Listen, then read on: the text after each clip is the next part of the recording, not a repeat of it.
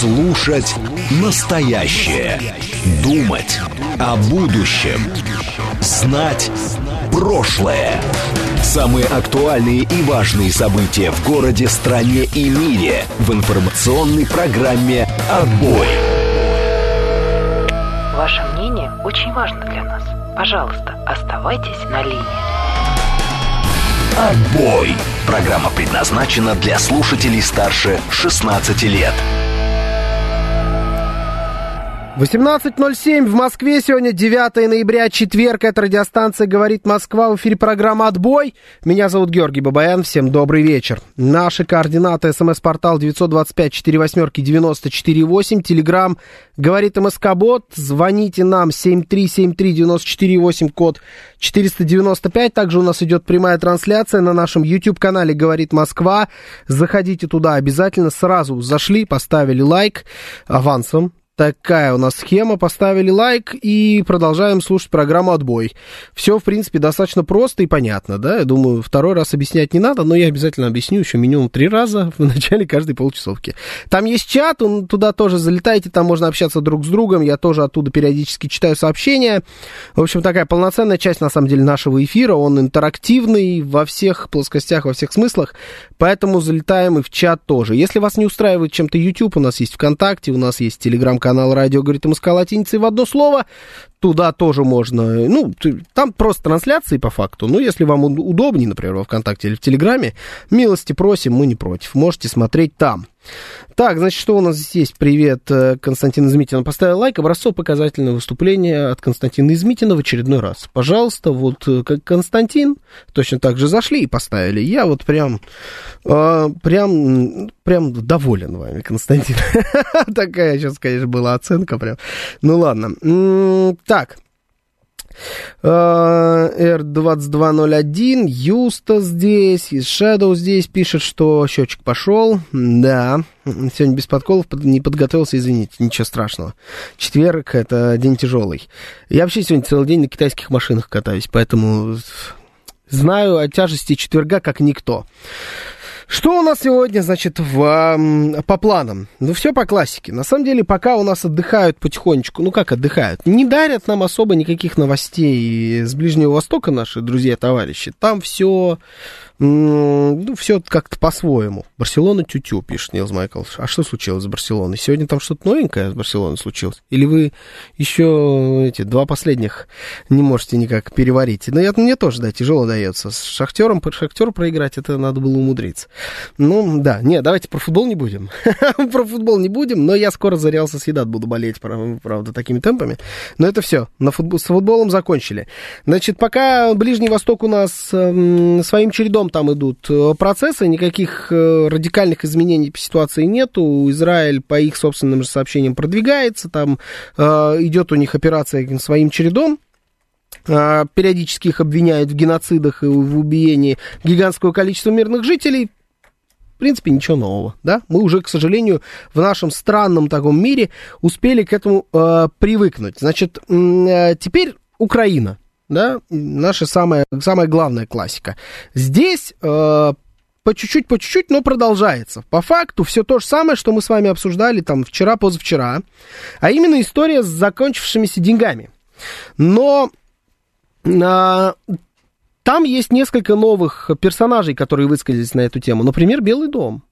Ну, секундочку. Прям Белый дом, администрация президента Байдена сделали заявление о том, что бюджет, который был заложен на Украину, израсходован ни много ни мало на 96%. 96% это очень много. Разные чиновники разного калибра на перебой делают заявление о том, что денег э, может не хватить вообще ни на что. Это, конечно, повлечет, скорее всего, коллапс, невыплаты военным, невыплаты госслужащим, невыплаты там социальным, в социальных разных сферах, и это все может э, плохо закончиться, но, э, тем не менее, заявления эти делают. И отсюда у меня к вам такой вопрос. 96% это как спирт, пишет Григорий Санкт-Петербург. Хорошая аналогия. Значит, тут 96 как спирт. Это. Давайте попробуем с вами разобраться, поразмышлять, поспорить, может быть. А, это на самом деле, вот эти заявления, нам говорят о том, что у них там терки, первую очередь на Западе, в Соединенных Штатах между самими собой. И пока они там трут и никак не перетрут, пока у них есть проблемы, нам надо действовать. Вот сейчас у нас открывается окно возможностей, и пока они там не, на, не нащупали свою консолидацию снова, нам нужно при, принимать какие-то э, там сверх э, э, для того, чтобы двигаться вперед, или, ну, вот, то есть какие-то неординарные шаги надо сейчас предпринимать. Это первый вариант. Второй вариант, а может быть, нас пытаются развести? Может, это такая разводка? То есть мы знаем, что наша линия обороны практически непоколебима. На некоторых участках фронта мы наступаем. Э, контрнаступление, то, которое готовилось долго и которое реализовывалось, полностью провалено. По мнению всех участников э, процесса, Значит, теперь они пытаются взять хитростью, может быть, как-то выманить нас, рассредоточить, чтобы вот в этот момент нанести удар и как-то прорвать нашу линию обороны. Может быть, это такой хитрый шаг. Ну, либо же, еще раз, либо мы верим в это и надо каким-то образом действовать. А, нет, и давайте третий вариант. Третий вариант. Не надо сейчас никуда спешить. Надо ждать. Вода камень точит, сидишь у реки, ждешь, и рано или поздно труп твоего врага мимо тебя проплывет, вот вся вот эта история. Вот сейчас мы находимся ровно в такой ситуации. Надо просто сидеть и ждать. И у нас пока получалось, эта тактика, где ты сидишь, в принципе, и ждешь, она работала, и мы уже видим, что они там друг с другом все перессорились, друг друга взрывают прямо в Киеве, денег у них ни на что не хватает, контрнаступление проваливается, то есть надо еще чуть-чуть подождать, и они сами готовенькие упадут нам в руки. Либо же надо решительно действовать. 925 восьмерки 94,8 это смс-портал, телеграмм говорит МСК-бот, можно звонить по номеру, можно и нужно звонить по номеру 7373-94,8, код 495, не забываем про YouTube, заходим, там ставим лайки, никаких дизлайков, лайки ставим, залетаем в чат, туда пишем э, и так далее и тому подобное. Умбабента пишет, это голосование уже, это не столько голосование, сколько вам варианты для размышления, можем уходить куда-то в стороны, просто вот пытаемся поразмыслить. Уж больно много они заявляют о том, что у них закончились деньги. Для чего-то же эти заявления делают. Вот вы, когда у вас, я не знаю, закончились деньги, и вы не можете платить по кредиту, например. Вы же не бегаете налево и направо и всему миру об этом не рассказываете. Не ходите вот там, не знаю, по Пятницкой улице и не орете. У меня осталось всего лишь 4% от бюджета на то, чтобы оплатить все кредиты. Вы же так не делаете? А они вот сейчас делают. Зачем? Зачем они это делают? Какая-то же есть у этого всего цель. Надо спешить давить их, считает Константин Черный. Подлежащий камень вода не течет. Не надо сидеть и ждать, надо действовать, пишет э, Кринж Маркуса. Кринж Маркуса. Так, разъясняем. Что за Кринж Маркус? Э, единственный, который мне приходит на ум, это Решфорд. Что он сделал? Юнайтед вчера играл, правильно? Они выиграли 3-2. Они не выиграли? 3-3? 3-3 они в итоге сделали? 4-3 проиграли? Я видел 3-2, когда они вели. Я пропустил. Они проиграли 4-3? О, так это не Маркуса. Это, это, Тенхага. Кринжатура тогда. Или они все-таки выиграли 4-3? Юнайтед проиграл. Ха-ха-ха! Да, а, Решфорд удалился. Да, Решфорд удалился. Точно. Да, Кринжово. Хватит меня затягивать в футбол. Что вы делаете? Что? Это как это, помните? Я только освободился, как они затащили меня обратно. Крестный отец. Слушаю вас. Здравствуйте. Добрый вечер. Да, здравствуйте. Вы знаете, я вот в Гугле набрал просто военный бюджет Соединенных Штатов Америки и сколько они потратили на Украину. Это копейки. Просто копейки по сравнению с объемом бюджета.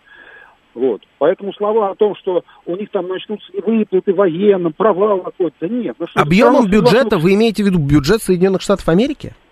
На во- военный бюджет. Военный, военный бюджет Соединенных Штатов, да, хорошо, ну понятно. Он копейки. огромный. И то, что они потратили в долях процента на Украину, это просто копейки. Это все равно, что из нашего с вами кошелька взять один рубль. Угу. Ну, так вот, параллель. Поэтому, ну, о чем можно говорить? Какие там выплаты прекратятся? Вы что? Это но, планетно. Вот то, но понимаете, на Украину потратили. Но выплаты-то, э, э, это на Украине выплаты, а бюджет-то он американский. Нет, ну вы говорите, что какой-то коллапс наступит в Америке. Не в Америке, понял, не того, в Америке, а, не, не, нет, на Украине. Вы что, в Америке не надо Они- ждать коллапса. Америка, Америка выделила какую-то там часть бюджета, копеечную совсем. Да. Она это потратила. Им ничего не стоит выделить сейчас еще 10 раз постолько. И они это на себе вообще никак не почувствуют. И по сравнению с теми колоссальными деньгами, которые они тратят на собственный там ВПК. Ну, в определенном смысле, но видите, не выделяют же. Выделят. Выделят. Иначе зачем все? Конечно. А когда, Иначе как вы думаете? А что тогда сейчас не выделяют? В чем проблема? Ну, понимаете, это игра слов какая-то, правильно вы там сказали, может быть, там они хитрят как-то, да. Для них это просто тьфу, на самом деле. Вот те деньги, которые они потратили на Украину, посмотрите сами, ну, там, в Гугле, да, то есть по- посмотрите, сколько у них там военный бюджет, и сколько было потрачено на Да Украину. нет, это я, это я все прекрасно знаю, да, спасибо, это я прекрасно понимаю. У них бюджет э, огромный, военный бюджет у них тоже огромный, обычный такой очень гигантский. Это все прекрасно, только это бюджет Соединенных Штатов Америки. А мы-то говорим про бюджет Украины, и они его фактически на 100% финансируют. Ну, там, ладно, хорошо, они вместе с Европой. То есть тут э, речь не о бюджете э, Соединенных Штатов Америки и их военном бюджете, нет. Ну и почему-то не выделяют. То есть до этого выделяли, никаких проблем не было. Деньги шли, деньги тратились, что самое интересное. А вот тут вдруг какой-то какой ступор. Вот не могут ничего сделать, не выделяют деньги, нет их. И главное, заявляют налево и направо, денег нет. Вот прям так и говорят. Впрямую. Уже не только в средствах массовой информации, но уже и в Белом доме об этом заявляют.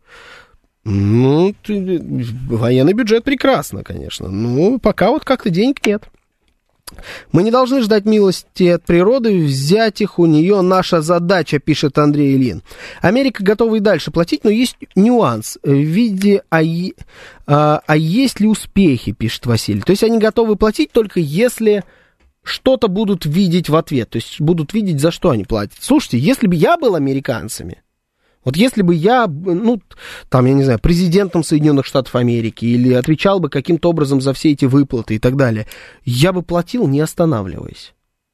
Потому что, на мой взгляд, деньги эти, американские, в той или иной степени, но окупаются, им действительно это ничего не стоит. Но они окупаются. Но здесь, знаете, вот история про э, классическое нытье. Э, вот зачем столько тратить на МВД и армию, давайте отдадим врачам и учителям, а давайте вот лучше на медицину, а давайте лучше вот все, что есть, куда мы тратим, все заберем, и отдадим лучше на медицину и учителей, и так далее. Вот как оказалось, это нытье, это не наша фишка. Это общемировая фишка она работает у всех. Точно так же работает это и там. Они говорят, да, может быть, для нас это в, про- в процентном соотношении копейки, но вообще, в принципе, это сотни миллиардов долларов, и мы можем эти сотни миллиардов долларов направить куда-нибудь на более нужные вещи, которые нам помогут здесь и сейчас. У нас проблем у самих не в проворот, и есть куда потратить эти деньги, в том числе и внутри страны. И таких голосов все больше и больше, в основном со стороны республиканцев. Там вообще, знаете, республиканцы много всего интересного наговаривают, особенно вот в рамках праймерис э, республиканской партии. В демократической-то нет никаких праймерис, там Джо Байден, а вот у республиканцев они номинально есть. И там очень интересная тоже движуха. Может, попозже чуть-чуть ее тоже затронем. Ну да, с- пример с Путина берут, говорят, денег нет, но вы держитесь. Да, это не Путин говорил. И, кстати, даже Дмитрий Анатольевич этого не говорил. Это, по-моему, называется эффект Манделы, что ли? Так, как так это называется? Причем э, само название «Эффект Манделы» придумали э, в Америке, насколько я помню, потому что они там все были уверены, что Мандела умер, пока он сидел. То есть забыли просто про человека, уже похоронили его, и потом придумали в честь этого название. Но это означает, что вы думаете, что что-то на самом деле было произнесено, произнесено или случилось, но на самом и все в это верят, но на самом деле это было не так. Как фраза там «Люк, я твой отец», как денег нет, но вы держитесь. Другие были фразы. Я устал, я ухожу. Туда же не было произнесено этих фраз на самом деле. Они выглядели по-другому. Но все их запомнили почему-то вот так и продолжают в это верить. Но это не важно. Ладно, все нормально. Деньги есть, пишет Григорий Санкт-Петербург. Поддерживаю. Деньги есть. Это они говорят в свете отъема наших денег. Вот, еще вариант подъехал. Может быть, они просто пытаются подогнать базу под то, чтобы наши бабки растранжирить, да, то есть отправить наши деньги. Но мне кажется, что наши деньги э, у них лежат на самый последний момент. Вот если мы вдруг услышим, что пошли в расход те самые деньги, которые они экспроприировали по факту у нас, э, это будет означать, что это последний ход. Все, дальше денег точно не будет уже никаких. Это когда не будет ни одного варианта заплатить из своего кармана, и они попробуют и заплатить из нашего, и они, скорее всего, это сделают. У меня здесь нет никаких иллюзий. А может быть, уже сделали. Откуда мы знаем, откуда они деньги до этого убрали? В принципе, они все в одной кубышке лежат. Да, где-то в интернете, скорее всего, как циферки. Вот они оттуда, может быть, уже нашими деньгами расплатились. Но вот когда они это вслух произнесут, я уверен, это будет последний шаг. Это будет означать, что все, уже невозможно возвращать какие-либо, э, находить какие-либо другие деньги для Украины, только, э, только вот эти вот российские уже давайте растратим, чтобы России их точно не надо отдавать. Нам погоды не сделают, пускай вот туда будут потрачены, еще немножечко там э, пожжем ситуацию, ну а дальше все, капут кранты. Но пока эти деньги в загашнике есть, поэтому вариант про то, что э, так готовят почву под вот использование наших денег, вполне себе. Э, вроде все уже поняли, что верить нельзя тому, что заявляет Запад, пишет э, э, цен, Центнер, наверное, да, Центнер. Двояко. Понимаете, а, Запад, когда выходит и делает заявление от имени Белого дома, он это делает для кого? Он это делает скорее для внутренней аудитории или для внешней? А газеты, которые там, ну, я не знаю, Пост, Таймс и так далее, они когда пишут статьи, они для кого делают эти заявления скорее? для внутренней аудитории или для внешней. Вот если с Белым домом варианты возможны, то, мне кажется, газеты абсолютно точно работают на внутреннюю аудиторию. Поэтому это какие-то маневры, такие, знаете, совсем уж тонкие. Надеяться, что э, руководство какой-либо страны принимает реш- те или иные решения, исходя из публикаций в западных средствах массовой информации, это уж слишком как-то наивно. Я допускаю, что это может быть частью определенного заговора, но только на это рассчитывать, это странно. Это странно. Мара спрашивает, будет ли сегодня Роман Бабаян. Нет, сегодня вроде нет. Ну, по крайней мере, его тут нет. Но он, знаете, он может. Я его давно знаю, всю жизнь. Он может, в принципе. Данилов сказал, что Украина на крымском направлении, направлении сильные успехи. Для кого заявление, пишет Василий? Это заявление для своих, конечно. Потому что там надо успокоить аудиторию.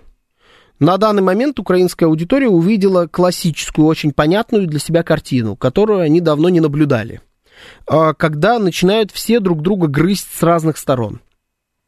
Президент, любой, который находится у власти, пытается замочить всех своих конкурентов, потенциальных и не очень, все друг друга начинают есть, постоянные скандалы, постоянные высказывания, все ходят по грани, Поэтому нужно было скормить хоть какой-нибудь успех. Настоящих успехов нет? А, ладно, выдумаем успех. Какая разница, они все равно не проверяют. Слушайте, ну, поэтому, а, знаете, я натыкаюсь. Я в последнее время не смотрю, признаюсь честно. Все вот эти, знаете, чат-рулетки, еще что-то, вот это общение между нашими блогерами и украинскими, или наоборот, там, между украинскими блогерами и нашими людьми во всех этих чатах видео. Я надоел мне немножечко этот формат, он такой непродуктивный. Это было весело поначалу, а сейчас-то уже все повторяется по 10 раз, одни и те же приколы, поэтому мне неинтересно. Но периодически мне попадаются какие-то отрывки. В, на Ютьюбе, знаете, вот в этих шортс там и еще где-то, вот такие прям короткие, на минутку. А, или какие-нибудь шизовые персонажи там, знаете, записывают видео о том, что вот в Казахстане, они почему-то все время ссылаются на Казахстан, вот там в такое-то такое-то время туалет какие-то были, туалетная вода, а вас вообще тогда не было, русаки, вы там, значит, у вас не, не существовал никогда, вы Орда, ну, всякое такое. И они там, вот в этих своих видеозаписях очень часто, обычные, это обычные украинцы, вот, которые живут, я не знаю, по всей Украине могут быть размазаны. Э, во Львове, Ивано-Франковске, может быть, там, я не знаю, в Одессе чисто теоретически, да где угодно, в Киеве. Они сним, могут снимать на видео, как они, например, пьют Кока-Колу. Именно Кока-Колу. Тут ни Пепси, ни какие-нибудь алкогольные напитки иностранные. Именно Кока-Колу. Или едят Макдональдс в котором, как мы знаем, после значит, э, похмелья министр иностранных дел обычно зависает. Макдональдс едят. Или э, ну, реже, но все-таки бывает, микроволновки показывают, ванны, унитазы, и говорят, вот, смотрите, типа, русские, что у нас есть? На полном серьезе. То есть это даже, э, ну, и можно представить, что это прикол. Ну, чисто теоретически можно. Ну, какой такой себе прикол? А что здесь смешного? Такое, мне кажется, можно э, такие видосы снимать, только если это на серьезке делается. Если ты серьезно веришь, что у русских, например, нет Кока-Колы, и они сильно по этому поводу страдают. Хотя Кока-Кола есть. и какая хочешь вообще. Теперь из всего мира есть Кока-Кола, причем в достатке. Хочешь иранская, хочешь э, эмиратская, хочешь казахская, какая угодно. Я слышал, что казахская самая плохая, кстати. Или что у русских нет туалетов. Вот им кто-то эту чушь выдумал, они в нее сами умудрились поверить, и сейчас они, главное, ее транслируют. И давайте честно, вот вы хотите сказать, что вот эти люди, которые снимают туалеты, могут не поверить в успехи на крымском направлении? Да нет, могут и поверить. Они же Арестовичу верили долгое время, а вот сейчас могут поверить в успехи на крымском направлении. Поэтому в короткую такая история, вот кто там, Данилов заявил, да, да неважно, вот это может сработать даже. Кто-то может даже поверить. Вот они прочитали м, про то, что э, журнал Time разгромил их президента. И Post, Нью-Йорк Таймс, Фигаро, там, Паис, все-все-все на всех языках мира гасят Зеленского, гасят Украину и говорят, что контрнаступление провалилось. Денег больше на вас нет, никто вам денег не вызывает. Это же самая настоящая апатия из рада больше ничего это вызвать не может. И тут вдруг оказывается, вот со всем этим безденежьем и провалами по всем статьям, успех ни много ни мало на крымском направлении. У них, оказывается, есть крымское направление целое. То есть его не было, не было, и тут появилось крымское направление. Ну, дай бог, что я вам могу сказать? Верьте дальше, это ваше дело. Ну, у нас и Кока-Кола, и Пепси оригинальную тут э, в одном зеленом магазине видел. Да, понятное дело, все это есть. Но это, это смешно просто. Это, во-первых, смешно. Во-вторых, у нас есть наши, которые наши, но мы понимаем, что это то же самое. Да? Добрый, недобрый Кока-Колы. А в-третьих, да кому вообще это, до этого дела-то есть? Это что за аргументы? Ну ладно, Кока-Кола, но унитазы, елки-палки, серьезно? Обзоры какие-то на унитазы снимают. В принципе, мне нравится. Ну, то есть э, победить, наверное, получится попроще с э, людей, которые показывают вам, делают обзоры на унитазы. А главное потом, суть по всему, переубедить в чем угодно этих людей тоже достаточно просто, потому что они верят во все, вообще во все, что угодно. Но денег нет. Денег не дают. Уже выдумывают, видите, э, какие-то поводы для того, чтобы э, протолкнуть перемогу. Мне кажется, что это хороший звоночек. Мне кажется, что нам надо действовать. А, что это окно возможностей. С другой стороны, тактика, которая была избрана командованием в последнее время, а именно вот такая вот активная оборона, выжидающая тактика, она дает свои плоды. И мы сейчас говорим о том, что открылось окно возможностей именно потому, что в какой-то момент была избрана именно эта тактика она рабочая. В отличие от э, некоторого количества тактик, которые были избраны, например, на начальном этапе специальной военной операции. Сейчас работает сильно лучше. Сейчас мы видим, что сработало вообще все. С прошлой, ну, получается, с зимы, вот уже практически за год, сработало все, что только можно было себе представить. Это хороший звоночек. Здесь главное не опоздать. Потому что любое окно, оно имеет особенность э, закрываться. Надо понять, где самая удачная точка для атаки. Вот она наступила уже? Наверное, нет. Наверное, еще не наступила. Значит, надо еще чуть-чуть подождать, и все будет. Сейчас новости, потом продолжим. Слушать настоящее. Думать о будущем. Знать прошлое. Самые актуальные и важные события в городе, стране и мире в информационной программе «Отбой». 18.36 в Москве. Сегодня 9 ноября, четверг. Это радиостанция «Говорит Москва». В эфире программа «Отбой». Меня зовут Георгий Бабаян. Всем добрый вечер еще раз. Наши координаты. СМС-портал 925-48-94-8. Телеграмм «Говорит МСК-бот». Звоните 7373-94-8, код 495. Также у нас идет прямая трансляция. Наш YouTube-канал называется он «Говорит Москва». Заходим туда, ставим там обязательно под трансляцией программы «Отбой» лайки. Там есть чат, туда можете тоже тоже заходить и э, писать ваши сообщения, как в эфир, так и друг с другом. Э, обязательно там можно общаться. Это на самом деле его главная функция, общаться друг с другом. Э, если вас не устраивает YouTube, пожалуйста, ВКонтакте, либо телеграм-канал «Радио говорит МСК» латиницей в одно слово, тоже к вашим услугам. Имелось в виду, что ВСУ немного на левом берегу закрепились в Херсонской области, вот и крымское направление, пишет Василий. Да-да-да, ну, хорошо, хорошо. Да, Василиус пишет, Путин выбрал тактику, и он ее придерживается. Именно, но мне кажется, что это больше подходит, конечно, к высказыванию Зеленского вчерашнего дня, где он сказал, что у нас есть, он буквально это сказал, у нас есть план, и мы его придерживаемся. Он прям, ну, он комик, вот и мемами заговорил. У нас есть четкий план на наступление в 24-м и 25-м аж году.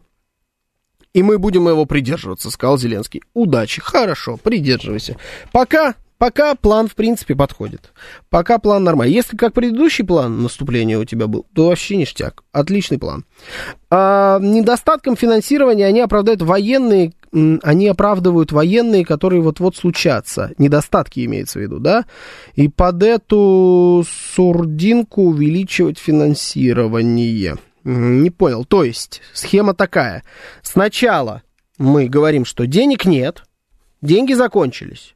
Отсюда идут военные неудачи, и так как там идут военные неудачи, они увеличивают финансирование. Такая, что ли, схема? Какая-то извращенная, вам не кажется, схема? Мы будем вливать больше денег, потому что там будут неудачи, потому что когда мы вливали меньше денег, там были неудачи, так что ли? Что это за странная логика? Может быть, конечно, но она достаточно, на мой взгляд, странная.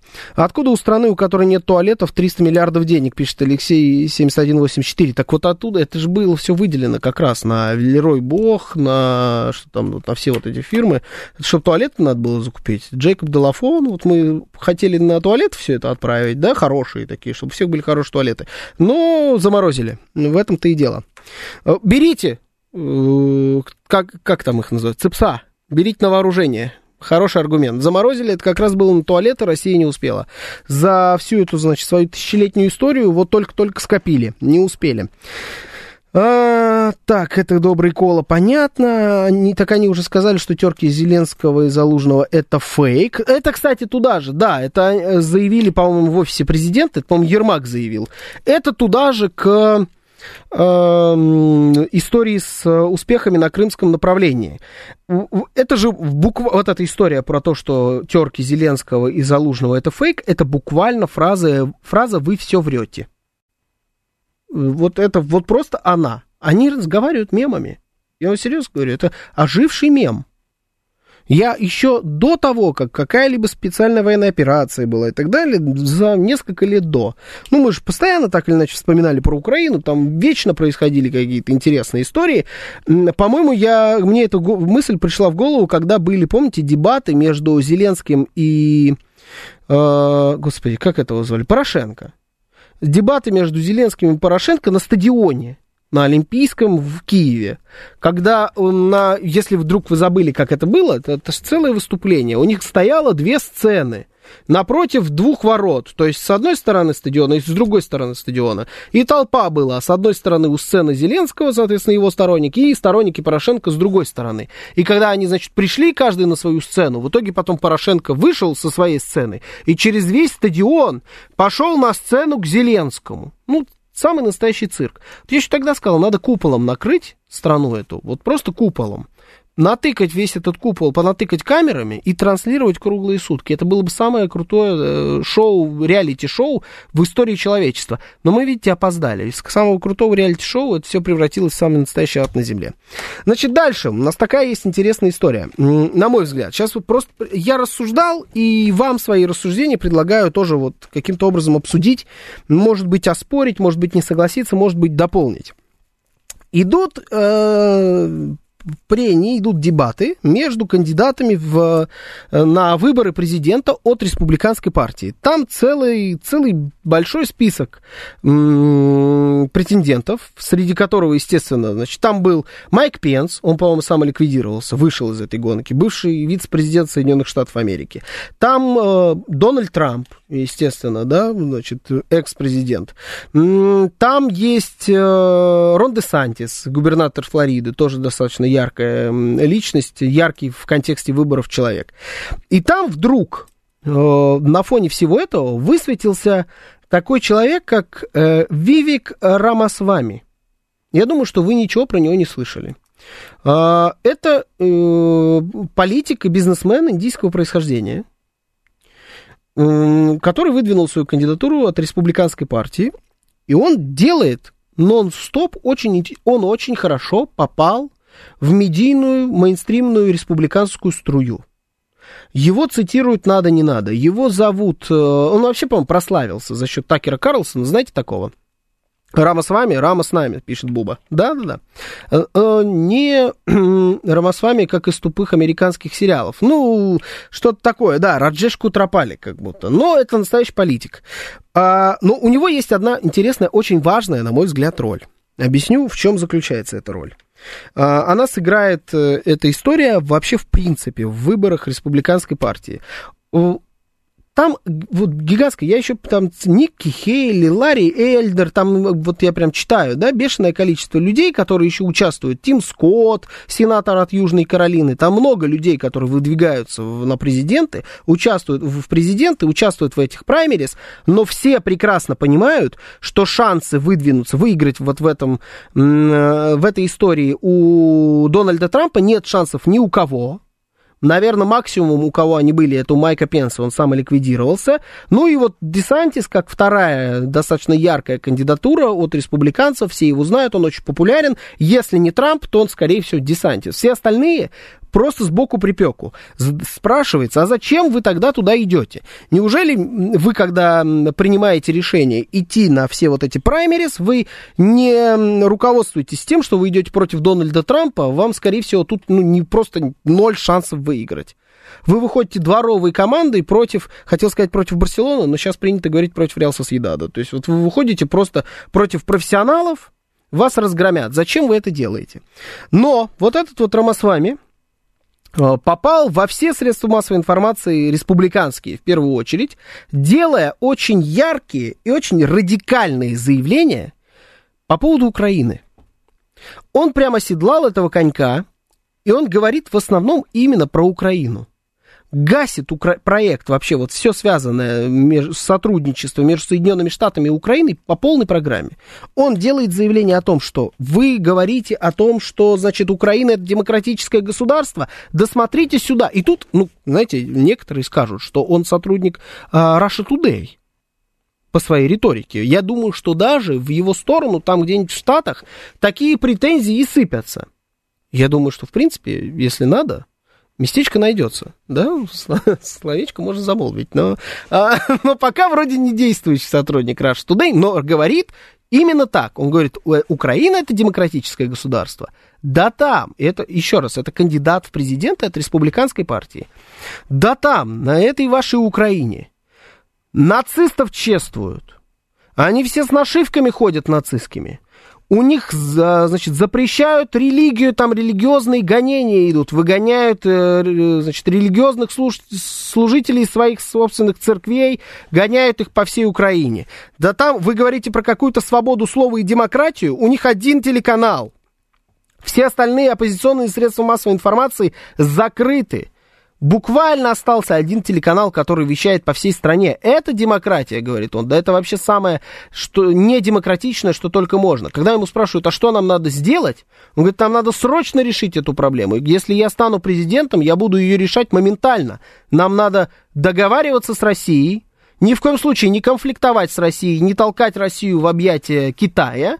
Нам нужно отдать России все, что она хочет – и спокойно завершить, перестать финансировать Украину и договориться на фоне того, что мы отдаем России все, что она хочет, договориться с ней, э, значит, спокойно, и не будет тогда войны, и все будет э, мирно, хорошо и чики-пики.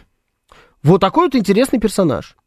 И сразу же ты э, задаешься вопросом, а как, во-первых, появился в Соединенных Штатах Америки такой персонаж? И главное, зачем он там существует?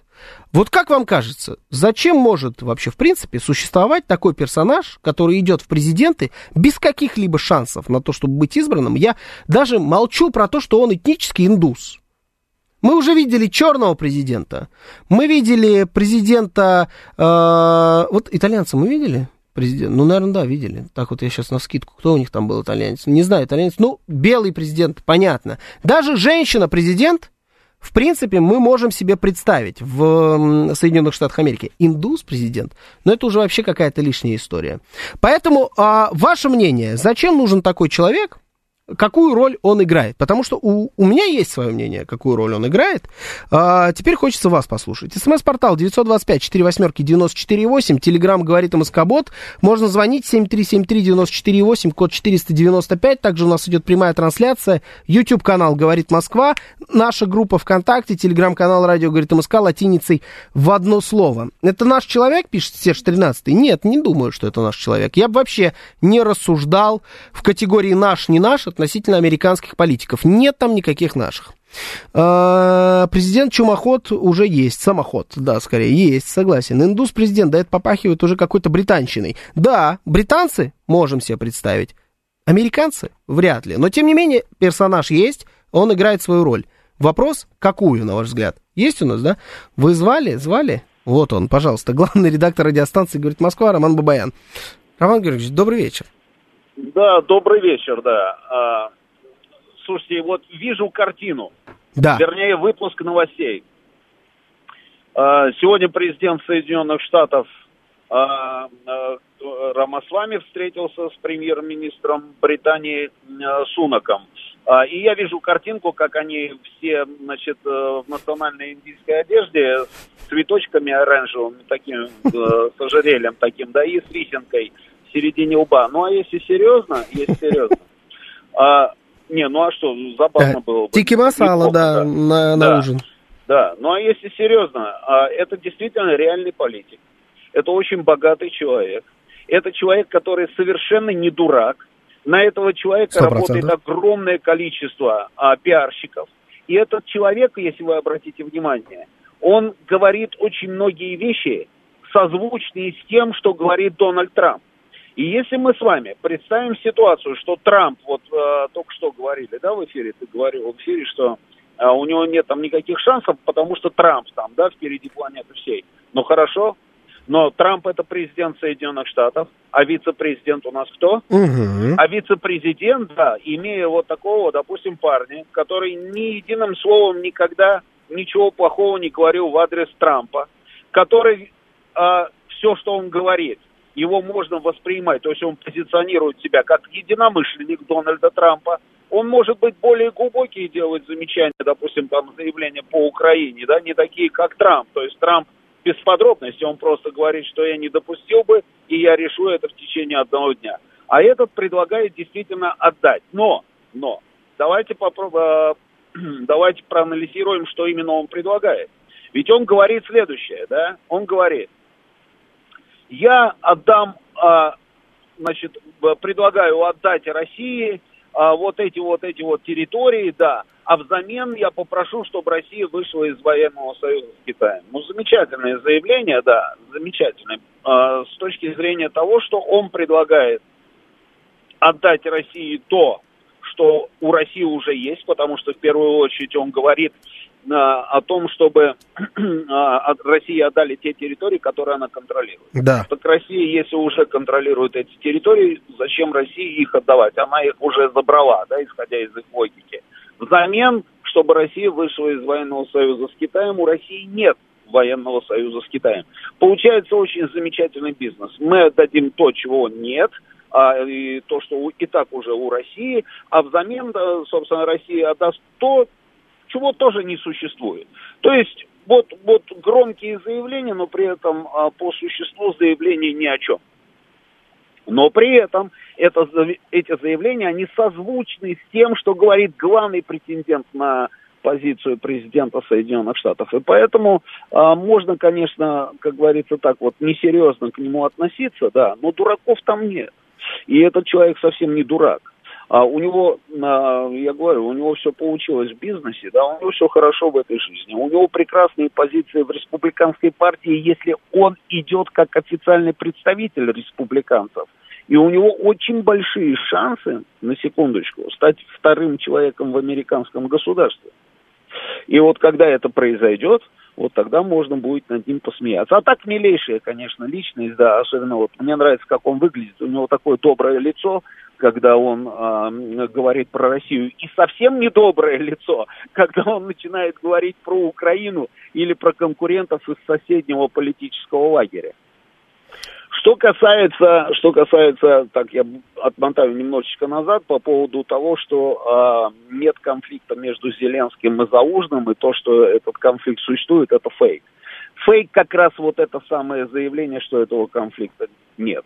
Конфликт есть, и это понимают абсолютно все. Другое дело, что стоит за этим конфликтом. Да, за этим конфликтом стоит желание и того, и другого прикрыть себе одно место получили огромное количество денег, это если мы говорим про одного там товарища, да, с хриплым голосом, получили огромное количество денег, на выхлопе ничего не дали.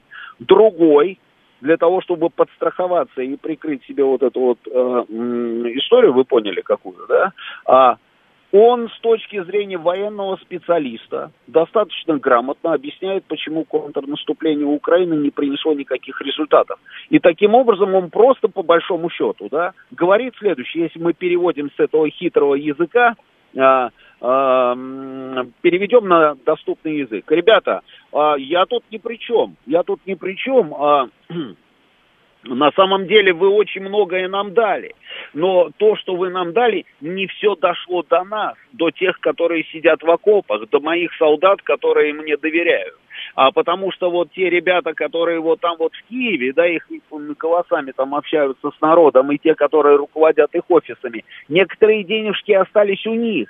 А вот если бы все дошло бы до нас, вот тогда был бы результат. То есть таким образом сигнал хозяину, дайте деньги напрямую мне и уберем вот эту самую прокладку. Потому что если есть верховный главнокомандующий, то зачем нужен, собственно, еще какой-то командующий, да, если есть еще и министр обороны. Давайте уберем лишние звенья, а лучше сделаем из меня там три в одном или два в одном. И вот когда вы сделаете ставочку на меня, вот тогда у вас будет, собственно, реализация ваших планов, того, чего вы задумали в отношении Российской Федерации. А пока будут сидеть вот эти люди, а, с их помощью вы Россию не, не, как, э, не свалите.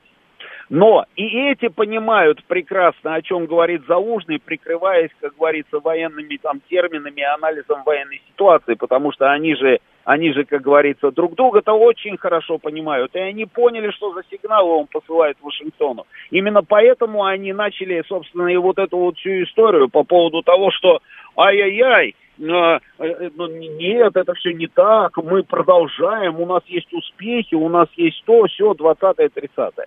А если мы с вами, зная, как там все устроено на этой самой Украине, да, как они все друг друга любят, там все эти гадюки, как говорится, и ежи, да, а, Можем предположить, что через небольшой промежуток времени обязательно появятся в каких-нибудь западных авторитетных средствах массовой информации какие-нибудь статьи, к примеру, к примеру, с результатами журналистского расследования по поводу того, как оружие, которое поставляли американские друзья или европейские друзья, оказались там у кого-нибудь, у каких-нибудь группировок там в Африке.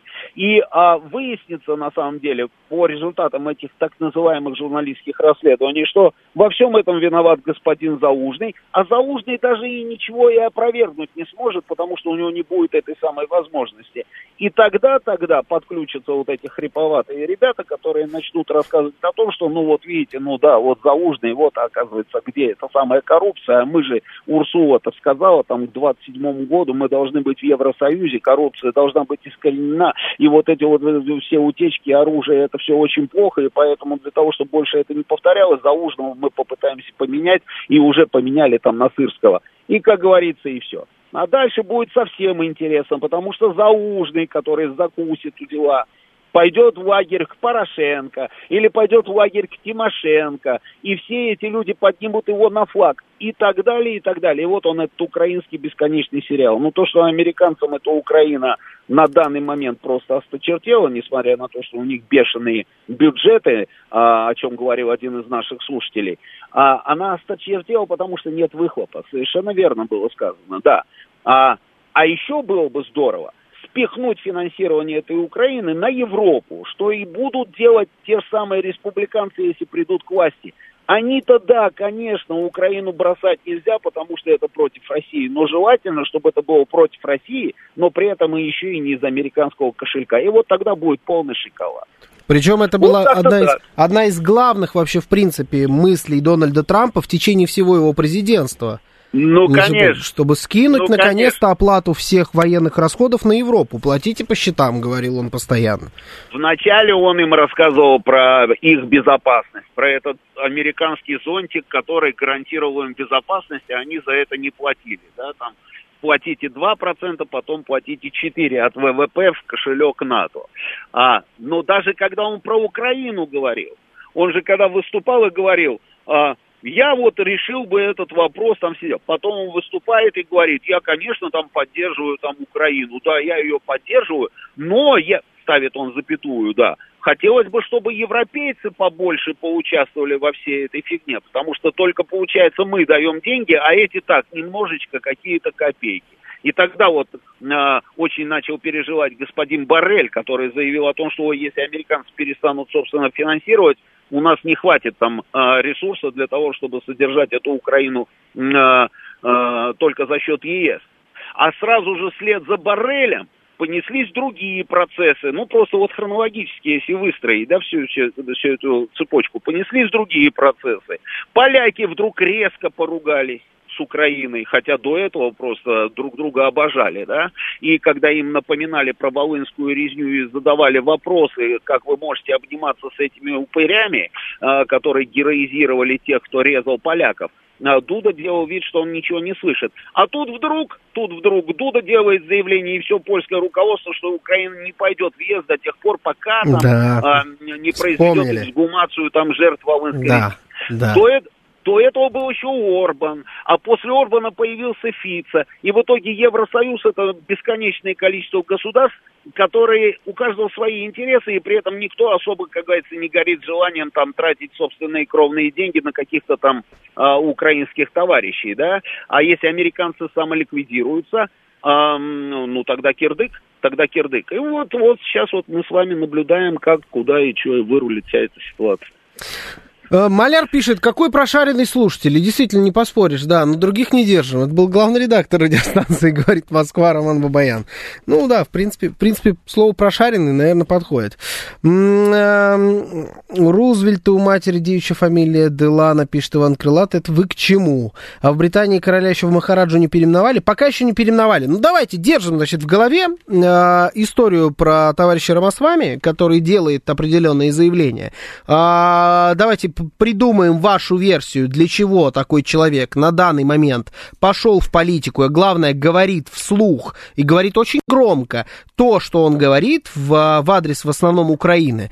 А, мнением поделимся сразу после выпуска новостей на радиостанции «Говорит Москва».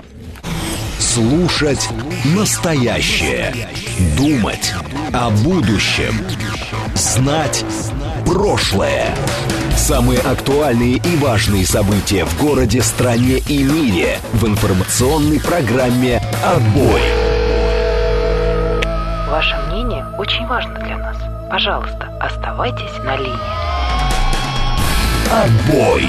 Программа предназначена для слушателей старше 16 лет. 19.06 в Москве, сегодня 9 ноября, четверг, это радиостанция «Говорит Москва», в эфире программа «Отбой», меня зовут Георгий Бабаян, всем добрый вечер. Наши координаты, смс-портал 925 4 восьмерки 948, телеграмм «Говорит МСК-бот», звоните 7373-94-8, код 495, также у нас идет прямая трансляция на нашем YouTube-канале «Говорит Москва», заходим, там есть у нас чат, там есть лайки, которые надо ставить обязательно, заходим, все ставим, пишем в чат ваше сообщение. Не устраивает YouTube, пожалуйста, Телеграм и группа ВКонтакте к вашим услугам. Радио, говорит МСК, латиницей в одно слово назовут в Телеграме. Всех ждем. Рузвельт, Делано, итальянец. Мы же Америку Лайт слушаем, вот и знаем. А, я, вы к этому писали про Делано. Ну, по-моему, нет. Он, по-моему, э, Делано это от Делануа, насколько я помню. Он голландец-француз, э, гугеноты какие-то, которые туда переселялись в свое время. Это он, по-моему, из гугенотов. Он, по-моему, не итальянец. Поэтому Рузвельт, насколько я помню, не подходит. Ну ладно, хорошо, вспоминаем дальше. А, Чуть мне как никто не пришел в голову. А, говорим про Рамасвами, да, и про версию. Зачем нужен такой человек, который толкает в, в, ну, в общественном пространстве, в, по телевидению, по радио, по всем возможным источникам ту, э, те нарративы, которые он толкает. Про Украину, которую вообще супер коррумпированная, ужасная, кошмарная, нацистская, и что надо с Россией договариваться как можно скорее. Я вас слушаю. Здравствуйте. Добрый вечер, вы в эфире. Добрый вечер, Лимонадный Джо. Здравствуйте. Здравствуйте, Лимонад Джо. А я не по теме, я, может, несколько дней не слушал, а Асафов, он работает на радиостанции? Ну, на данный момент нет. Он вообще работает, но эф- эфира пока не ведет. Берет, да? Да. Спасибо, извините, я прослушал просто. Да, пожалуйста, он занят на другой работе пока. А, Рузвельт древний укор пишет Старлей.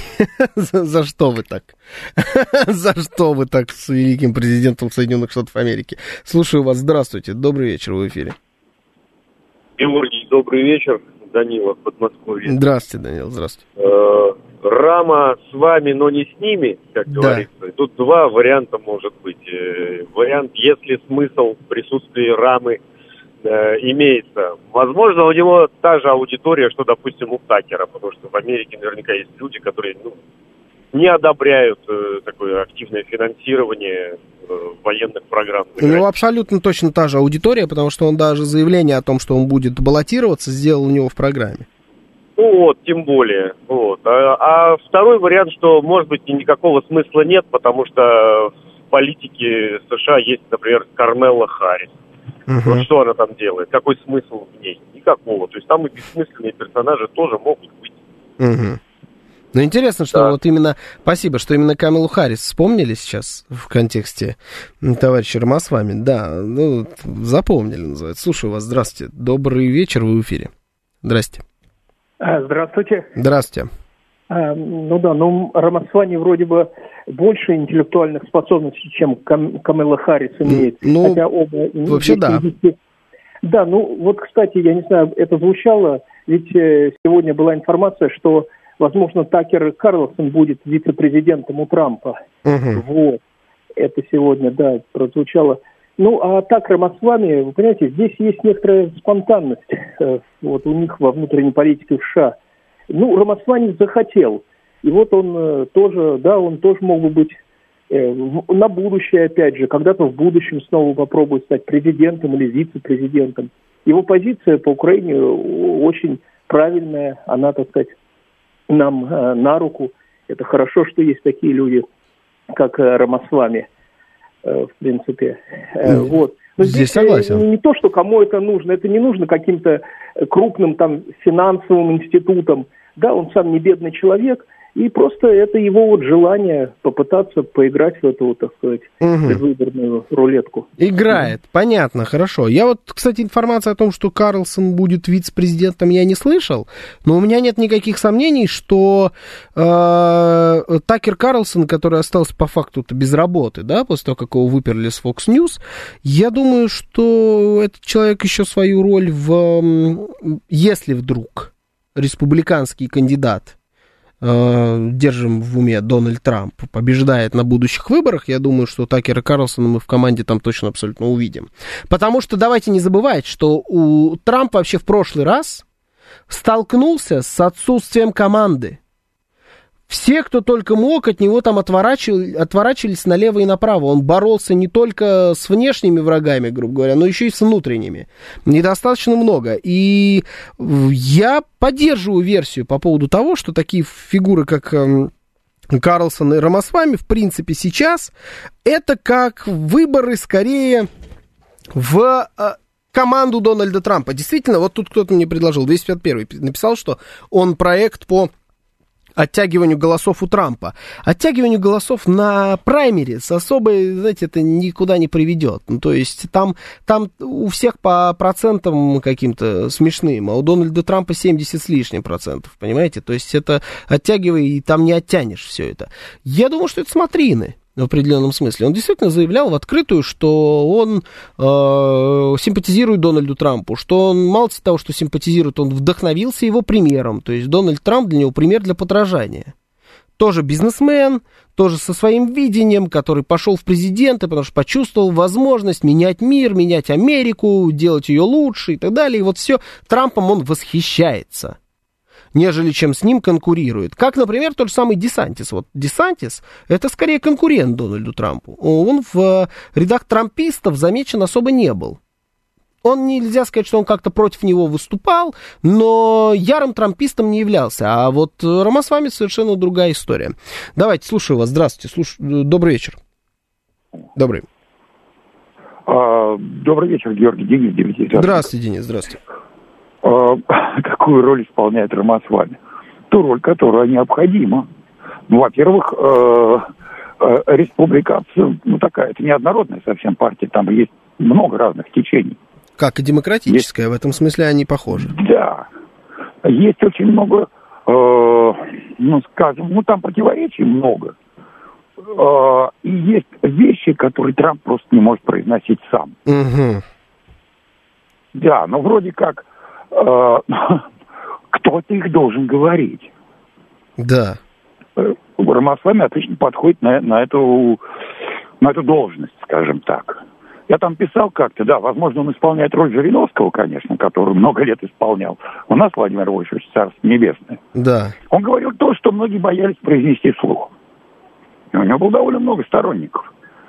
Ну, так что я думаю, ну вот какая-то такая роль такого я с вами ну, полностью... Да, Владимир Вольфович такой. Вот, так, вот ну, что-то вот... вот в этом есть в нем что-то такое. Да, все-таки я бы вот только параллели с великими бы не проводил. Да, давайте позволим ему стать самостоятельной фигурой в этом смысле, а не сравнивать его с Жириновским, но я полностью согласен. Это вот моя точка зрения. А, действительно, ну, Дональду Трампу в случае чего нужен вице-президент. А, они всегда идут в связке, да, президент и вице-президент, выборы и тех, и других. А, и фигура вице-президента – это немаловажная фигура. Это во многом человек, который говорит то, что не может сказать президент – на котором чуть меньше ответственности, но при этом он от имени, от, относительно от имени президента, может делать более радикальные заявления порой.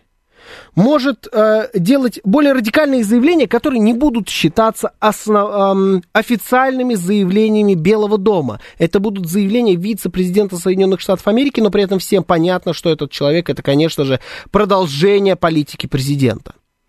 Дональду Трампу нужен такой человек, причем нужен такой человек, верный ему.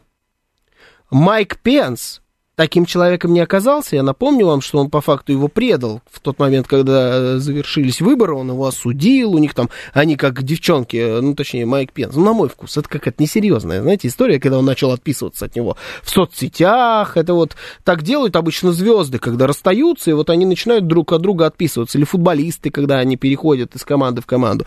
Вот э, Э, Майк Пенс э, Дональда Трампа предал. Он уже обжегся на этой истории, ему нужен верный человек. Тут бизнесмен, это плюс раз. Э, фанат, политический фанат, это два. Три, главный плюс, один из главных, безусловный плюс. Он из нацменьшинств, он индус. Индус, конечно, не негр, но индус-индус тоже, знаете, вот это что-то новенькое, но ты не сможешь никогда предъявить Дональду Трампу какие-то истории, там, связанные с расизмом, когда у него вице-президент индус. Это тоже плюс. Плюс. Политика такое, знаете, дело грязное. Тут даже а, с, расизм надо каким-то образом вот подобным обыгрывать. Ну а самое главное, он уже сейчас делает заявление, которые потом Дональд Трамп может взять себе на вооружение, немножечко сказать, немножечко их переделать, сделать их не такими радикальными. Сказать, что президент Зеленский, вот фраза там Рамасвами, президент Зеленский нацист. Дональд Трамп может взять эту риторику и переделать ее в президент Зеленский иметь некоторые такие взгляды, которые не соотносятся с взглядами Соединенных Штатов, как страной, которая победила нацизм на Второй мировой войне, например. А, или что там Украина невероятно коррумпированная страна без какой-либо свободы слова. Ну, это можно прям как кальку брать. Он мало того, что прощупывает общественное мнение, он еще и задает планку, самую высшую планку заявлений, самую радикальную, какая только возможна, от которой если немножечко вниз отойдешь, вот от этой планки радикализма, радикальных заявлений по, э, по Украине, ты уже будешь выглядеть чуть более приятно для избирателя, который, может быть, э, и все это время считал, что Украине надо, безусловно, помогать против России и так далее. Потому что республиканцы, ребят, такие бойкие, да, в этом смысле. То есть ты вот немножечко от Рамосвами отойдешь, и ты уже выглядишь чуть более умеренным, э, и чуть более взвешенным, что ли. Там в его речах очень много энергии, очень много эмоций. Он действительно говорит, вот еще раз, как будто Russia Today говорит, да, вот формулировками, к которым мы привыкли и которые мы не привыкли слышать э, в Соединенных Штатах Америки. Вообще мы их не слышим. Мы слышим как раз там совершенно другие вещи. Когда выходит представитель Белого дома на пресс-конференцию, ему задают вопрос, а, объясните мне, как так получается, что а, вы говорите, президент Байден говорит, что Россия проводит геноцид на Украине, убивая мирных жителей, но при этом мы поддерживаем Израиль, который за месяц убил мирных жителей а, больше, чем Россия убила за, по вашей же статистике, за почти два года. Как так получается? Он говорит, это, это другое, вы не понимаете буквально ровно так и говорят. Говорят, это эм, истории, которые здесь нельзя проводить такие параллели, они неуместны. Это то, что выходит, говорит представитель Белого дома. А, и вот э, против вот этой политики выступает очень яро, активно, эмоционально Рамасвами. Можно немножечко сделать это все, прилезать, сделать ее чуть более умеренной, и отдать главному кандидату Дональду Трампу, который будет это заявлять, э, брать в расчет, уже работая на прогретую публику товарищем Рамасвами. А там э, пост вице-президента, почему нет? Почему нет?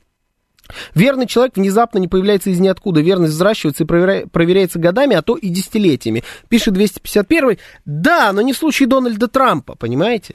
Дональд Трамп человек, который ворвался туда. Он он ошибка американской системы политической на самом-то деле. Его не взращивали. Вот посмотрите на всех президентов последних лет. Посмотрите на Буша, посмотрите на Кеннеди, посмотрите на Буша младшего, на Обаму, на Байдена. Это люди системы, это люди структурные, это люди, которые прошли все этапы, это люди, которые побывали там губернаторами, сенаторами в Палате представителей, заседали годами. Это взросшенные политические, взросшенная политическая элита. Дональд Трамп туда ворвался с двух ног из бизнеса и из бизнеса, там, я не знаю, из любого, каким он занимался, строительный, не строительный, шоу-бизнеса. Он туда ворвался и разорвал эту игру. Он стал президентом Соединенных Штатов Америки. У него не было возможности взращивать себе такие кадры. И в каком-то смысле Рамасвами это такая же история. Это тоже человек, который врывается туда из бизнеса. Он не губернатор, он не сенатор. Пенс был сенатором, Десантис губернатор. Так или иначе, тот же самый э, Джордж Буш, предыдущий республиканский президент до Трампа, он губернатор. Или, не, он губернатор, по-моему, был, или сенатор. Ну, в общем, они там, да, техасская, вот эта вся, э, значит, у них возня была. Ну, по-моему, он был то ли сенатором, то ли губернатором. Это все много, многолетняя элита. А эти ребята, это ошибка. Ошибка системы. Трамп не ошибка, а системный сбой. А вы называйте как хотите, это одно и то же. Мы говорим с вами об одних, об одних и тех же вещах. Ну вот, а, э, с другой стороны, говорят, что его подсовывают Дональду Трампу. Возможно. Ну и особо вариантов нет. Вот если так копнуть, у Трампа в, в смысле команды вариантов чуть больше, чем было, потому что у него появилась целая плеяда последователей. Людей, которые давным-давно говорят о том, что они трамписты а не последователи идей Дональда Трампа. У него появилась определенная молодая команда, которую можно набирать. Но все равно вариантов не так уж сильно и много. А нужно будет играть и против, в том числе и людей, которые в своей же собственной республиканской партии очень даже готовы подсунуть тебе э, палку в колесо, понимаете? Слушаю вас, здравствуйте. Добрый вечер, вы в эфире. Здрасте, здрасте. Добрый вечер. Добрый. К началу вашего спича хотелось бы сказать, Да. Речи у нас Как- не, не приветствуются заимствованные вот эти вот америк- американские слова. Речь, а не спич. хорошо, как скажете. Э, Как, по моему мнению, как в Украине, так и в России, На так Украине. и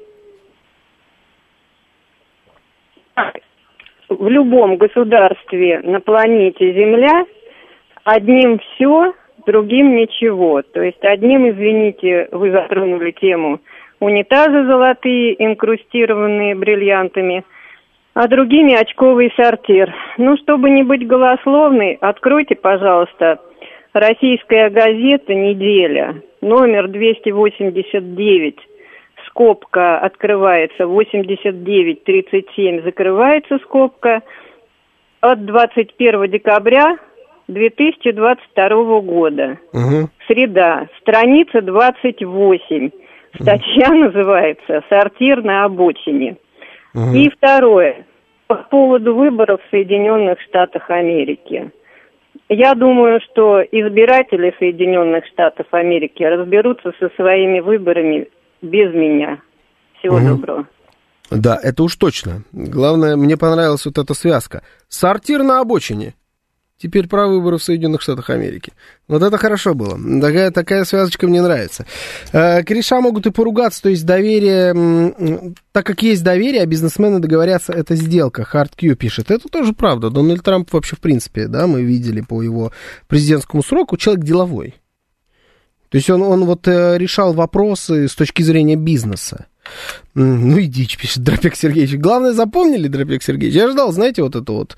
э, номер 228, да, страница 14, там строчка такая, ну, то есть там...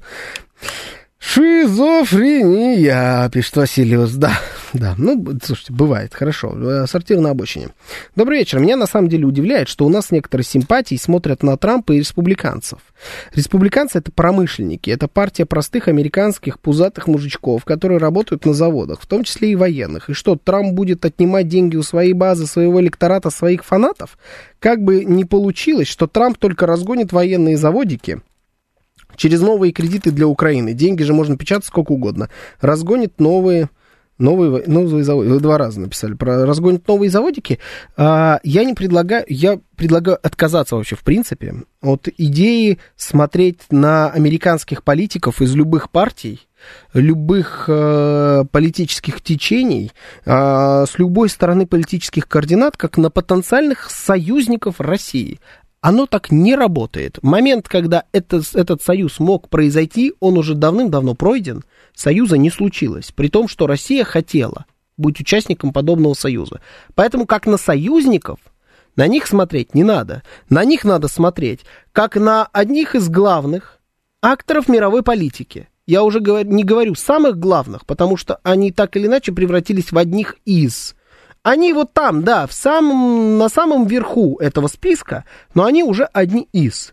И надо смотреть просто, какой персонаж, как может действовать и какую выгоду, где из этого можно будет э, тем или иным способом добыть. С кем можно разговаривать, с кем нельзя разговаривать. Если мы будем напрямую сравнивать Дональда Трампа и Джозефа Байдена, мы с вами поймем, что с, Дональда, с Дональдом Трампом разговаривать можно. Он вменяем.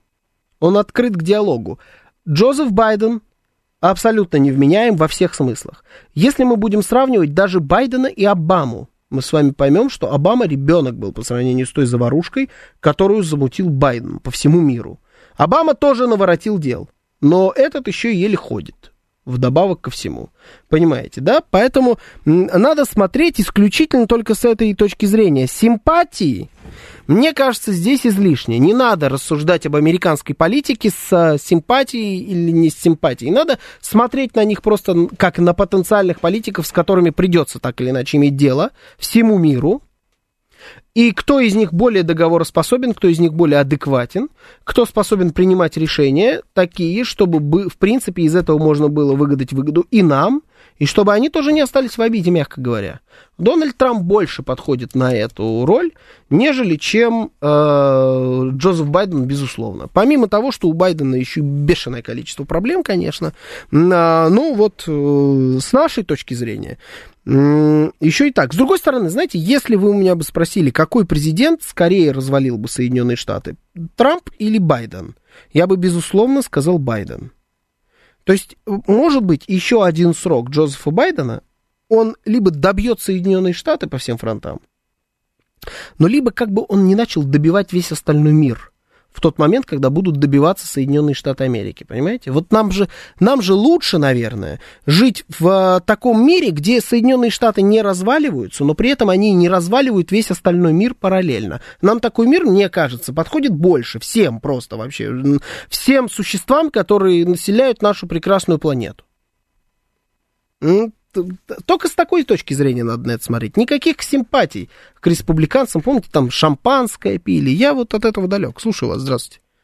Добрый вечер, Сергей Алексеевич. Здравствуйте, Сергей Алексеевич. Здравствуйте. Байден свой человек среди элиты США, поэтому он и выиграл у Трампа. Обаму выдвигали самые влиятельные силы, он сам себя не выдвигал. А кто такой Рамасвами? Это очередная белая ворона, так же, как и Трамп что, несмотря на то, что Трамп один срок побывал президентом США, он все равно остается белой вороной для тех, кто реально имеет власть в США. Это спецслужбы США, это э, финансовая группировка, которая имеет просто огромное влияние в Америке. Это ВПК и другие структуры. Трампу, если он благополучно доживет до ноября следующего года, надо будет решать самую серьезную задачу – как-то ужиться с влиятельными силами Америки, что в свой срок президентства первый он так сделать и не смог, и поэтому его быстро оттуда убрали. Или осуществить какие-то серьезные кадровые перестановки в управленческом э, властном механизме США. Это вообще сложнейшая задача. А кто? Он же не Рузвельт. И не время Рузвельта.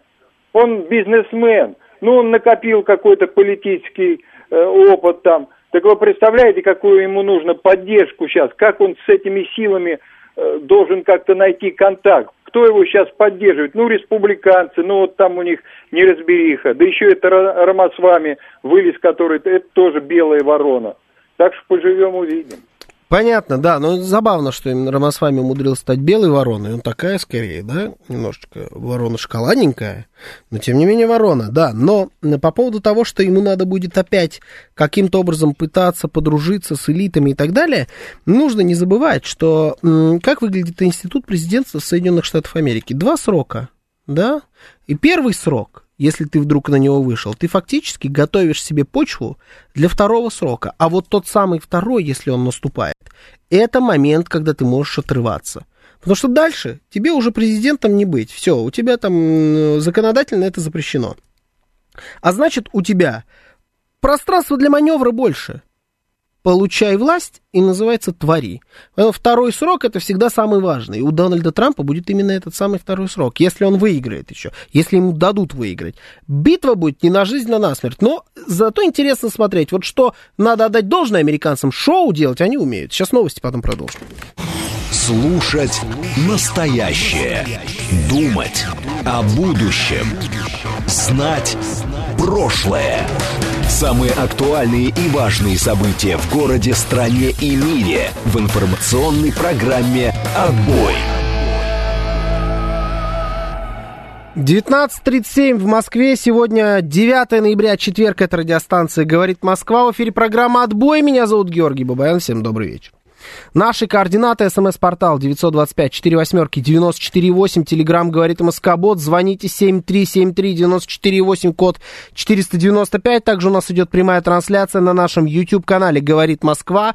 В нашей группе ВКонтакте, в Телеграм-канале «Радио говорит МСК» латиницей в одно слово. Заходим на YouTube, ставим лайки, пишем в чат, люди все просты, все понимаем, как надо действовать. Кто не поставил лайки, бьем током, мы напоминаем, да? Я не уверен, что функционал такой имеется, но э, есть же какой-то процент, правильно? Вот если вас случайно током ударило, Прилетело вам за то, что вы лайк не поставили. Если вы поставили и вас ударило током, извините, ошибка. Э, Мы справимся. Обязательно все равно продолжайте ставить нам лайки. А, У Рузвельта три срока было, мы слушаем Америка Лайт, поэтому знаем. Вы правильно все делаете. Америка Лайт блистательная абсолютно программа, ее надо продолжать слушать, и у нее действительно было три срока.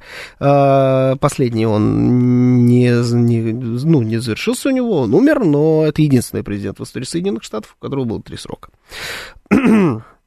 А, значит, давайте, скажите, Брест пишет, вы не знаете, почему у нас стали выдавать номера без флага России? Нам не, у нас не стали выдавать такие номера. У нас их можно делать. Их не выдают вам, когда вы машину ставите на учет. Выдают всем с флагом. Но вы можете сделать себе без флага. Вот такая вот дурь. Потому что отрицают э, некоторые у нас все русское, правильно? Ну, я делаю такие выводы. Но, я, кстати, я увидел новость, да, там, в том числе у нас в телеграм-канале, радио, говорит, МСК латиница в одно слово, вышло про то, что Трамп, в принципе, будет рассматривать кандидатуру Такера Карлсона на вице-президента. Ну, бывает же, да? Мощно, мощно выступил товарищ ко- коллега-журналист. Значит, продолжается у нас история с э, вывесками. Вывески на иностранных языках. Вы даже сами у нас голосовали в программе «Своя правда». Считаете ли вы необходимым запрет текстов на иностранных языках на вывесках? Да, однозначно, 60% людей. Супер большинство, 60%. 10% да, только в том случае, если это вывеска российской фирмы, и нет, это не нужно. Ну, То есть все в основном за то, чтобы запретить вывески на иностранных языках. В России много вывесок на иностранных языках, их не становится меньше даже в нынешней ситуации. Чем, на ваш взгляд, это можно объяснить? Продавцы стараются выглядеть более серьезно, такие вывески больше привлекают покупателей, и да, не думаю об этом. Самый максимальный вариант это такие вывески больше всего привлекают покупателей. На втором месте никто не думает об этом, и 25% проголосовали за то, что при- предла- выглядеть пытаются более серьезно. Хочу у вас спросить. А, вы... ам, Давайте вот так. Вывеска на иностранном языке. Вас скорее будет привлекать вывеска на иностранном языке или на русском языке? Вот только честно. Магазин, ресторан, я не знаю, название товара и так далее. И действительно ли нам надо прям запретить эти вывески к чертовой матери? Меня не отпускает эта история. Потому что она развивается, развивается. Мы, с одной стороны, топчемся на месте, но мне кажется, что больше всего эм, развивается количество людей, которые против вывесок на иностранном языке. Чем они вам так сильно не угодили? Хочется у вас спросить. Запретить татуировки на иностранных языках, пишет 13-й воин. В первую очередь предлагаю запретить на японском, где вместо значит, иероглифа какой-нибудь, который означает смысл жизни в плену сакуры, э, написано кондиционер. Вот что-нибудь вот такое надо запретить. Это абсолютно точно. М, 925 4 восьмерки 94,8. Это смс-портал, телеграм говорит МСК-бот. Звоните 7373-94,8, код 495. Слушаю вас. Здравствуйте. Добрый вечер в эфире. Алло, добрый вечер, Павел Москва. Добрый, добрый. Ну, не знаю, вот на- как, как, как, как- только как мракобесием это назвать не могу. Вот это желание все запретить иностранное. Давайте откажемся от иностранных автомобилей. Как бы в чем проблема-то, раз уж они иностранные. А вот с точки зрения привлекательности, э, здесь, мне кажется, все зависит от названия. Вот знаете, вот когда мы говорим там, не знаю, как в порядке рекламы, да, шампунь есть такой, это, голова и плечи, да, он явно на нашем русском родном языке не звучит, а так как торговая марка на иностранном будет звучать. Здесь все зависит именно от самого названия, его звучности, так, приятности и так далее. Угу. Ну, запрещаем, короче, ну их. Да? Запрещаем? Человек, видимо, запретил себе отвечать. Как Зеленский. Это, это модно сейчас, да? Запрещать, запрещать что-либо самому себе.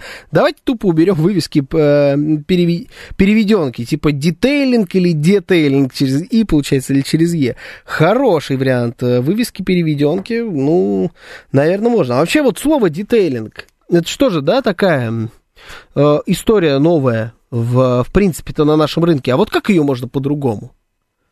Ведь удобно сейчас запретить, а вот ну, мы все знаем, что такое детейлинг. Это по факту уход и восстановление за, за автомобилем, за лакокрасочным покрытием, за кожей, там, за салоном и так далее. Чистят, такая глубокая химчистка. Вот как это по-другому назвать? Глубокая химчистка уже не так модно. Все детейлинг.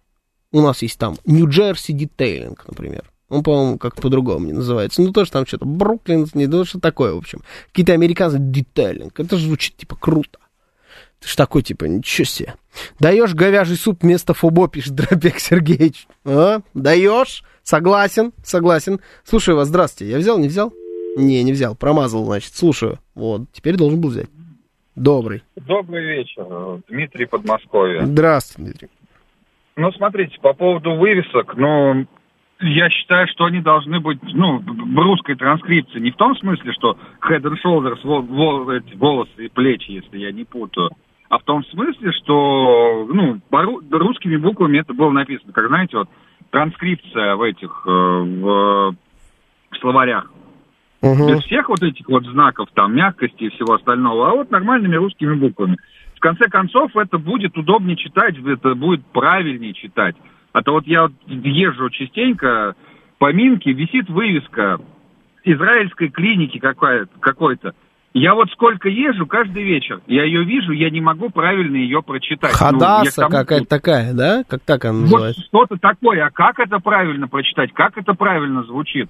И вот представь, ну вот чисто практическая ситуация. Вот представьте, захочу я в этой израильской клинике полечиться вдруг. Угу. Вот, я вы очень богатый человек, телефона. я вам так скажу. Очень богатый человек, если вы захотите там полечиться. Да, прям просто невероятно. Да, я там бог. был. Это... Да, там чувствуешь себя по-настоящему нищим в этой клинике, да.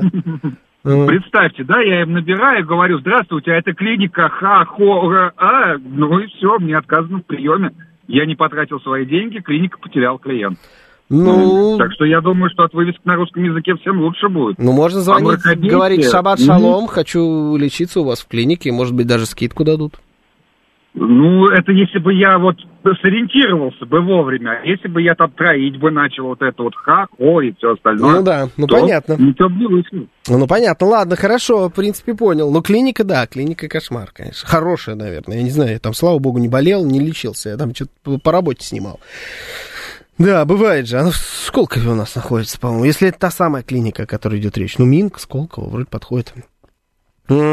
Просвещенная Россия в 19 веке поголовно говорила на французском лучше, чем по-русски. И что, Русь святая, вера православная сгинула в никуда? Да нет. Более того, франкоязычный 19 век дал нам целую плеяду русских классиков. Вот и у нас от английских вывесок русский язык не сдохнет, как алкаш под теплотрассой. Вот эти вот ваши сравнения каждый раз, Виталий Фили, хорошие прям. В каком-то городе видел э, пиццерия Сицилия. На русском языке написано и вполне нормально. А мне не нравится название пиццерия Сицилия, честно говоря. Какое-то он дурацкое. Вот э, особенно в каком-то там городе. Пиццерия Сицилия. Знаете, типа в Воронеже. Где Сицилия, где Воронеж? Воронеж прекрасный город. Сицилия хорошее место. Ну, вот какая связь? Странно, да? Слушаю вас. Здравствуйте. Добрый вечер, в эфире. Добрый вечер. Меня зовут Анна. Здравствуйте, Анна. Да, совет Филяхтина, который, который возглавлял Кутузов, проходил ведь на французском языке, а не на русском. Это мне память не изменяет, да? Вот я, кстати, таких тонкостей не знаю, да? Он весь на французском проходил, ну, может быть. Да, конечно. Они знали тогда русскую, не Богатеон не знал, да Кутузов-то знал русский, но он, когда в Горошкино жил. А так приезжал в Питер, то забывал. Санкт-Петербург приезжал, забывал. Не, ну он действительно походил на французский, но это факт известный, ладно, бог с ним. Ну вот если я вижу, например, вывеску ну, большевичка и Брунелло Кочинелли. Конечно, я пойду в Брунелло Кочинелли. Неважно, каком она языке. Или вы вижу выставку, вывеску Скороход или Прада. Конечно, я пойду в Праду. Очень удобная обувь. Ну, согласитесь. Соглашусь, да. Это с одной стороны. С другой стороны, вот мы тут на эти выходные, было три дня выходных, мы с подругой ездили в один городок Волжский. Большой городок, мы в нем были. Угу. И вот там два ресторана. Славянский базар, ну это понятно. А второй, вот мы с Маргаритой увидели и не знали, что подумать. Итальянский прованс. Вот вы пойдете в ресторан, который называется итальянский прованс. Я лично нет, я с голоду сдохну, но не пойду. Потому что я такого себе в страшном сне представить не могу. Ну, вот это как пиццерия Сицилия, понимаете? Вот да пиццерия и Сицилия, это еще бог с ним. Пиццерия и Сицилия, хоть быть два понятия совместимых. Какая-никакая, но Сицилия и пицца-то есть. Ну да. А вот итальянский прованс, вот, и, и думаю, что там подают. Надо, кстати, было зайти хоть меню посмотреть, не сообразила. Ладно. Французская, итальянская кухня, может быть, ну, что-нибудь такое. А, спасибо, Анна. А как назвать пиццерию? Пиц- Пиццерию Ахмеда?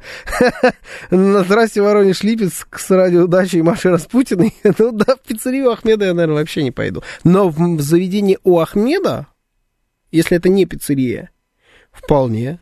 Почему нет? С другой стороны, если там вот на этой трассе будет э, заведение у Марио, наверное, не пойду. К Ахмеду пойду скорее, чем к Марио, знаете, на, вот на этой трассе. Ну, скорее всего, вот к Марио не пойду. Недавно узнал от старшей дочери, что они сейчас булят. А мы когда-то чмырили. Моему негодованию не было предела. Ну, вы, конечно, молодец. И главное, смотрите, следующее поколение воспитали. Это называется воспитание. Это называется преемственность. Вот вы чмырили, она хоть и булит, но вы так похожи. Так похоже. Настоящие, настоящие взаимоотношения между отцом и дочерью. А если Прада переименуют, то там ботинки сразу плохими станет? Или бирка важна, пишет Михаил. Да вот, на самом деле, знаете, не знаю. Вот, вот Прада, ну, если мы уж там взяли Прада, вот Анна говорила про Прада. Прада хорошо. Прада мне нравится. А если будет, например, Альфонсо Винченти. Обувь от Альфонсо Винченти. Я знать не знаю, кто такой Альфонсо Винченти, если честно, мне по барабану, кто это такой.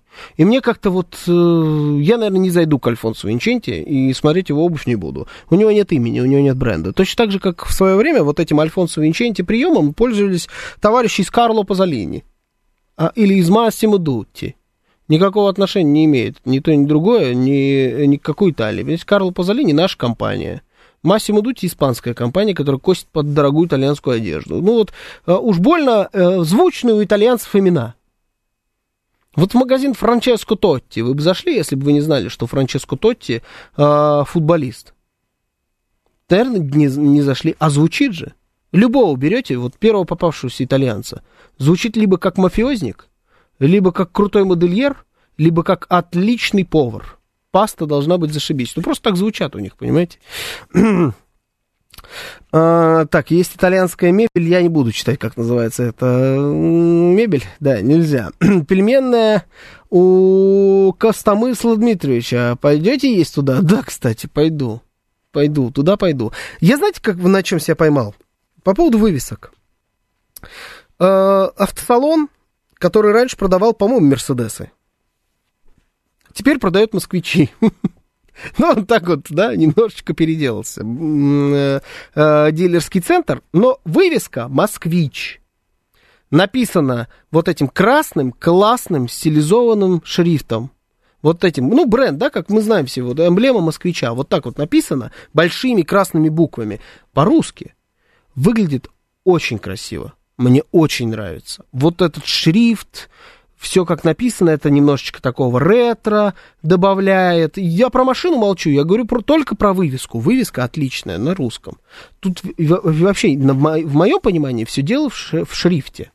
В первую очередь. На любом языке, на каком хотите, напишите, кроме китайского, японского и корейского, наверное, будет смотреться. Сегодня я, опять же, ездил на, на китайских машинах, и там, значит, Хонг Чи, знаете, вот этот, который на Rolls-Royce похож машины. Вот написано у него Хонг Чи сзади, на крышке багажника, а сверху два иероглифа. А со мной китайцы были. Вместе со мной на машинах на этих катались. Я спрашиваю у них, скажите, а что здесь написано? Два иероглифа. Они говорят, первый иероглиф это Хонг, второй иероглиф это Чи. Я говорю, а, так, да, то есть они два раза просто написали и то, и другое.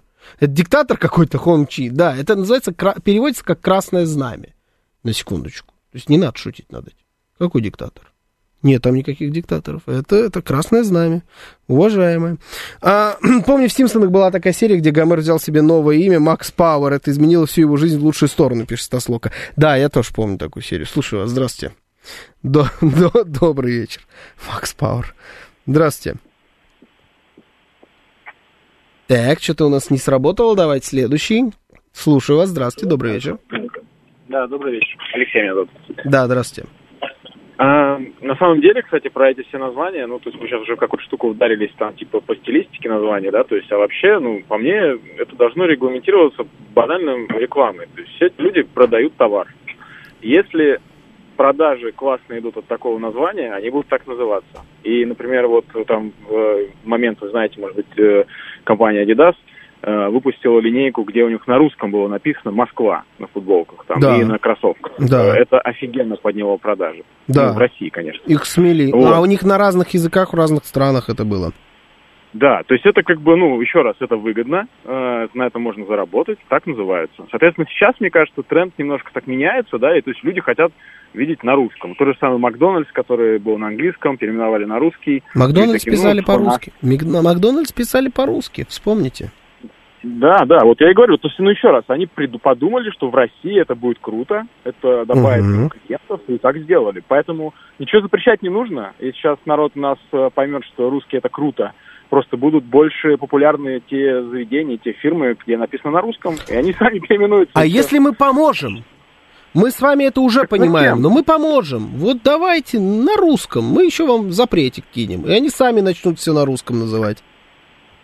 Ну, можно, конечно, и так, но мне кажется, вот Мгм. мое внутреннее какое-то отторжение, типа, ну, не знаю, блин, вот заставили опять всех, э, опять как-то неестественно. Но вы за это, Ну, вы капиталист, а, мозга до костей, да, вы вот... э, Ну, чуть-чуть. Рынок, да, сам порешает, я понял, такое либертарианство у нас немножко, хорошо.